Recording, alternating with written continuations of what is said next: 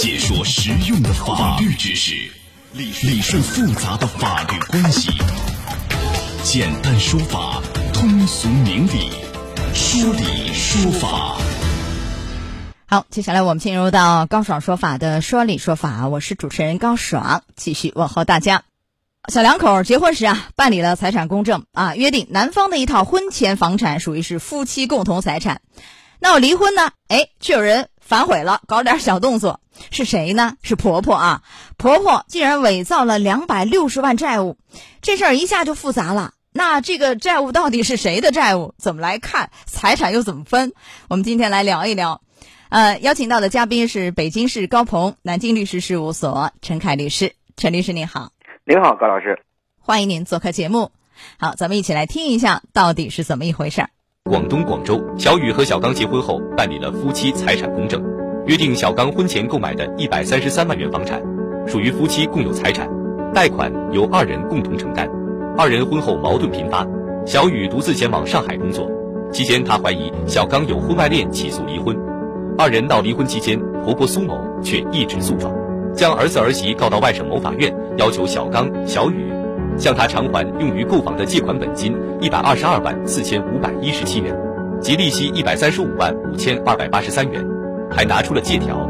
在借贷案件中，小刚承认了与苏某的借款事实，外地法院一审判决，支持了婆婆苏某的全部诉讼请求。小雨对此毫不知情，之后发现向法院提出异议并上诉。来，收音机前各位，您觉得这对母子啊有没有些违法行为呢？您怎么看呢？您可以登录到大蓝鲸客户端，找到 Live 互动专区，也可以在首页的主播号专区点开以后看见我啊，高爽，点关注就可以发帖留言参与互动了。哎，这个案件要谈的很多啊，咱们一点点说啊。呃，首先这个小雨和小刚啊结婚时办理了夫妻财产公证，就约定这婚前小刚的一套房子啊一百三十三万属于是夫妻共有财产。然后呢，这房子的按揭款由两个人共同承担啊，去偿还。哎，这肯定是有效的，对不对？是的，陈律师。是的，是的，他们这对于嗯婚姻婚前的财产做做了个约定。那如果说离婚，按照这样一个呃夫妻财产约定，嗯，会怎么分？房子是一人一半，还款的那一部分也是一人一半。嗯，是这样的。这个根据这个双方如果没有过错的话，那个房房房子可以一人一半来处理，这个贷款也可以一人一半来处理。然而，就在这两个人离婚期间啊，你看这婆婆呃苏某突然跳出来，一纸诉状把儿子儿媳告到外省某法院，嗯，要求这小刚小雨呢向他偿还用于购房的借款本金一百二十二万四千五百一十七和利息一百三十五万五千两百八十三，而且提供银行的流水和小刚给他写的一个借条，嗯，哎，这个事儿就非常耐人寻味了。在他们两个离婚的时候，你看这婆婆跳出来啊，嗯。这个借条是小刚一个人写的，非常显然，嗯，小雨肯定没写嘛，是不是？问题是，这个借条写的是之前就写的，还是说离婚以后补的，是吧？要 离婚的时候补的，这个能不能鉴定出来？嗯，这个笔记的时间要看各个地方的鉴定的水平了，应该能鉴定出来的，就是大致的时间应该能鉴定出来，要还要看这个是什么笔书写的，这个呃要看技术鉴定条件了。哎，一般是可以鉴定出来的。哎，对。但如果是。呃，确实买房以前借的也不太可能，因为是男方的婚前个人财产，不太可能，是吧？然后又以两个人名义借，那当时还没有女方呢，对不对？那么很有可能两种情况，一个是办理了夫妻财产约定以后，嗯，是吧？这个男方小刚向他妈写了一个借条，对，这是一种情形；还有一个，干脆就在离婚的时候赶紧就补了一个。那后两种这种可能性有没有涉嫌一个？比如说，呃，第一种。算不算一个伪造债务？第二种应该是伪造吧？怎么来看这两种情形？呃，是这样的，这个如果说后面来补的话，就是把这个呃借款的这个事实和借款这个性质，就这个钱的性质进行了一个呃通过借条的形式，有这个涉嫌伪造这个债务或者转移债务的这么一个可能性了。那您说的是后一个，就是比如说已经在起诉离婚了。对，在这个时候，男方他妈拿一个，就婆婆吧拿出一个这个借条来，这有可能。对，呃，转移这个婚内财产是吧？共同财产对。然后伪造债务，那这样可能涉嫌的是刑事犯罪啊？嗯，这目前刑事犯罪应当来说谈不上吧？啊，谈不上，因为这个钱呢还是一个事实，就是给钱还是个没有捏造事实。那虚假诉讼也谈不上是吧？我知道您要提这个问题啊，我知道您要提，就是我们讲的虚假诉讼呢，一定是捏造了事实来提起民事诉讼，然后有非法占有的目的。那么这个钱给钱，可能就是说这个钱掏钱，我们还是的确是婆婆掏的，因为从小两口经济能力啊各方面来讲，可能呃没这么多，父母亲资助一下子，这个给钱这个事实应当是存存在的。只是这个钱的性质到底是赠与还是一个借贷，嗯，就这个扯皮，哎，所以就拿出一个借条，意思是一个借贷要还，算夫妻俩共同债务，是这个意思。是的，啊，所以虚假诉讼也谈不上，你谈不上，因为还有个流水嘛。是吧？关键它除了有借条，还能有流水，这个其实是真实的，这是真实的。因为如果造假，这个似乎目前来看还没有这样的这个报道，就这个案件里 还没有啊。好，但是我们再往前推一下，我举的第一个情形，就如果说是在两个人办理了婚内财产约定以后，嗯，不是约定房子给女方吗？等于是我赠与给女方，夫妻共同的了嘛，是吧？原来是呃男方的个人婚前财产啊。呃，如果这个时候男方啊和他妈呀觉得心里不踏实，那这个时候搞了一个这个借条，嗯，那这个和后面在离婚时候补还有区别没有？就这个怎么来看？嗯，这个来讲的话，如果说是这个婚，呃，这个对于这个房产已经做过约定了，那这个时候再补张借条，应当要征得小雨的同意的，这相当于夫妻双方对于这个债务的认可的问题了。那没有啊，就没有得到小雨的追认呐、认可呀、同意，那就是在那个阶段打的这样一个借条就不作数、不成立。呃，应当来看，应当来说，作为小雨来讲，可以不认可这个借条的。啊，可以不认可，那就是很难成立嘛。不认可就难以成立，不能按照那个，按照一个共同债务一人一半去还。是的，是这样吧？是的。好，来，我们来看这里面还有很多问题是什么？嗯。这个男方小刚啊，故意提供小雨错误的联系方式、通信地址啊，擅自带小雨签收那个诉讼材料。嗯，我觉得他有明显的恶意，是不是？包括你那个他妈啊，就苏某给小刚的这个借款，是不是一个借贷？其实我觉得也有争议，对吧？对，就要通过法庭审理来。那你看，您说这个目前来看够不上虚假诉讼？对。但是结合这些，这个行为怎么界定？这个恶意转移财产，这个是。可能性非常之大的吧？对对对，应当来说就是说，这个小刚啊，刻意隐瞒的这个小雨的这个联系方式，提供了虚假的联系方式，然后呢，应当这是一个严重干扰司法秩序的这么行为，怎么处罚呢？妨碍这个民事诉讼的这么一个程序。那么，呃，作为这个两法院可以对他进行一个警告、罚款，甚至拘留。啊，这个是叫什么？严重干扰了司法秩序，就我们讲妨碍民事诉讼的行为。妨碍民事诉讼的行为，这个有就是只是说一个这个行政方面处罚是吧？刑事也达不到啊。如果严重了，也有可能构成这个我们讲的构成呃刑事方面的犯罪。但是这个案件当中，应当来说还不到还达不到这种程度啊。那只是一个行政处罚是怎么罚呢？呃，一般来讲的话，可以处于一个拘留，比如说拘留五日到十日，然后也可以轻点，比如警告、训诫都可以的。那么罚款的话，最高的话几万块钱也是能够能够，比如说这个可以。法院对他进行一个处罚，能罚多少啊？嗯，在我印象当中好像最高能罚到十万。十万，对。所以这个案件后来法院就罚了小刚五万块钱，就是对他这个行为啊，就，是吧？故意提供虚假联系方式，然后怎么样扰乱司法秩序，罚五万。嗯，因为有这样的行为嘛，法院一查明一看不对呀，所以就二审就裁定撤销原审判决，因为原审是判。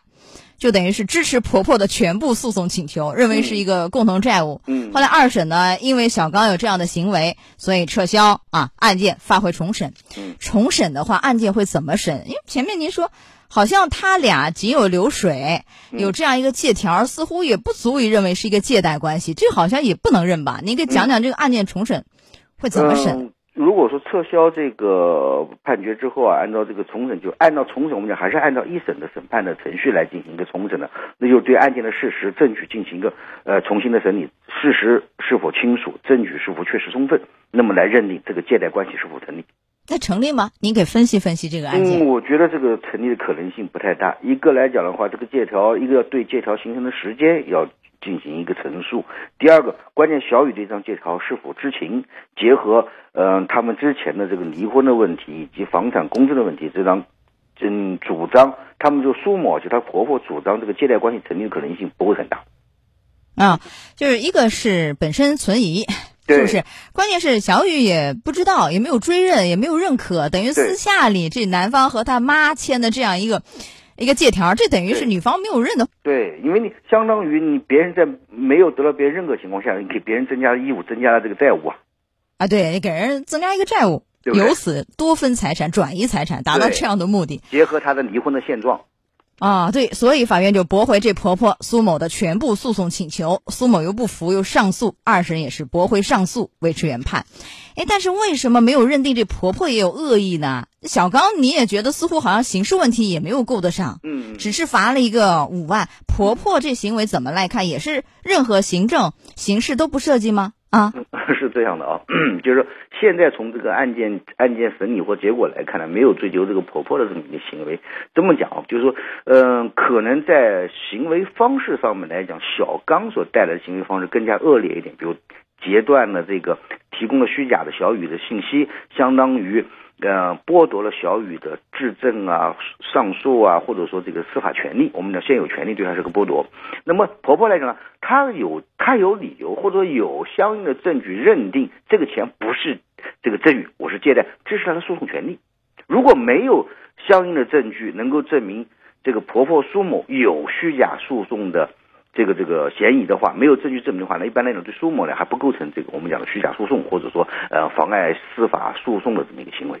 嗯，这个苏某确实是曾经把这个钱转给儿子小刚，对吧？嗯对面临儿子儿媳要闹离婚了，以诉讼方式要求把钱给要回来。对，这个确实是很多家长有这样的想法，我们能理解。嗯，但是这个案件你看，就是他去要求儿子儿媳一起还这个债，法院已经等于驳回了，嗯，完全不认可。对，那完全不认可，不就否定他这样的行为吗？那嗯否定这样的行为，也不等同于他是，呃，面临一定的惩处，就是等于是伪造这个债务要处罚，也不能划等号吗？我们不能划等号，我们这么觉得婆婆可能给钱或者有流水，这个是个事实，她给钱这个事实是不可不可能改变的。至于这个钱的性质，就是说苏某如果说有证据证明这个钱的性质是借贷，而不是这个呃赠与，那可能会支持苏某的诉讼请求。如果说是能够认定能能能够认定这个这个这个赠与了，或者没有证据能够证明是个借贷，那驳回苏某的这个诉讼请求，就是相对诉讼权利嗯苏某是有的。呃，等于是苏某没有证据来证明这是一个双方的借贷，是这意思，所以就败诉。对对，他没有这个证据来证明这个钱的性质。但是这个案件其实也没有给出就那个借条到底是真的还是假的，是否一个恶意的嗯伪造，这个似乎也没有一个结论。这个在这个问题上好说吗？啊，那这个问，你比如说，相当于就比如说苏小刚跟他妈妈说，我会打张借条给你，你这个钱是借，这是双方双方的一个合意的表现。那么的没有其他证据能够证明苏某有恶意的虚假诉讼，嗯或者说有非法占有故意的话，那苏某的这个行为应当来说是他的一个呃通过法律途径自身救济的范围之内的一个事。后来这个案件不是离婚嘛？嗯第一次男方说感情还可以，后来法院呢就判不离。第二次，嗯后来小雨又起诉，男方呢也同意离婚，所以就离成了。离成以后，男方小刚有那么多恶意的伪造这个债务的企图和行为，这个在财产分割方面是不分和少分吧？是的，这个民法典有规定的。刚才讲到，就是说那个法院认定小雨和小刚是按六和四的比例来分割这个共同财产，那感觉好像这差距不大呀。按理说你这个小刚有那么多过错，是不是？怎么嗯没有分的少一点，而小雨多一点？怎么六和四差的不大啊？就感觉不符合高老师的预期了，是吧？是这样的，嗯是这样的。